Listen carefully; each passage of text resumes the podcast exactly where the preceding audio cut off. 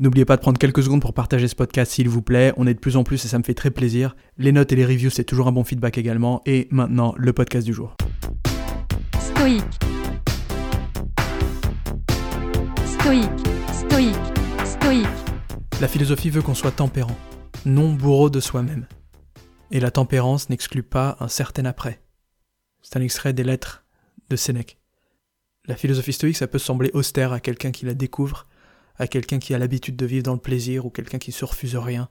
Mais en réalité, même si on cherche à se discipliner, qu'on cherche à vivre humblement, à la fois humblement à l'extérieur, c'est-à-dire dans le, le, matériel, et à la fois humblement euh, dans ses valeurs, le philosophe stoïque ne cherche pas à euh, s'exclure de la société. S'il y a bien une chose qui est importante pour eux, c'est au contraire d'en faire partie, d'y participer. Le principe n'est pas de vivre dans la douleur, volontairement. Ou en tout cas par exercice, mais pas par défaut. C'est donc utile de se rappeler qu'on ne se refuse pas de vivre correctement, on ne se refuse pas euh, certains plaisirs, on ne se refuse certainement pas de vivre selon les règles de la société dans laquelle on habite, de la société dont on partage le quotidien. Le philosophe n'est pas bourreau de lui-même.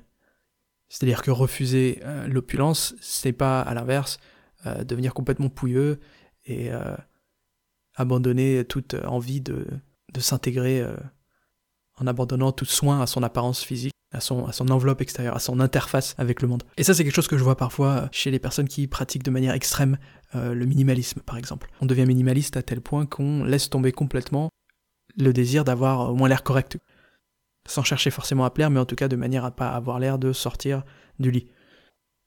Et donc c'est quelque chose que Sénèque précisait et ça montre bien que c'est un excès dans lequel il est possible de tomber. Et euh, quand on cherche à devenir maître de soi et qu'on cherche à s'affranchir du désir, du matériel et de ces choses-là qui nous détournent de la vertu, on peut peut-être avoir envie d'aller dans l'extrême inverse. Et c'est pas du tout le message de la philosophie stoïque. Donc c'est tout à fait possible de vivre matériellement dans le confort. Et d'ailleurs, euh, des figures du stoïcisme étaient, euh, étaient très riches. Et puis Marc Aurèle, était empereur de Rome, donc il était tranquille. C'est simplement être capable d'accepter de perdre cette situation, de perdre ce confort, de ne pas en avoir besoin pour être heureux.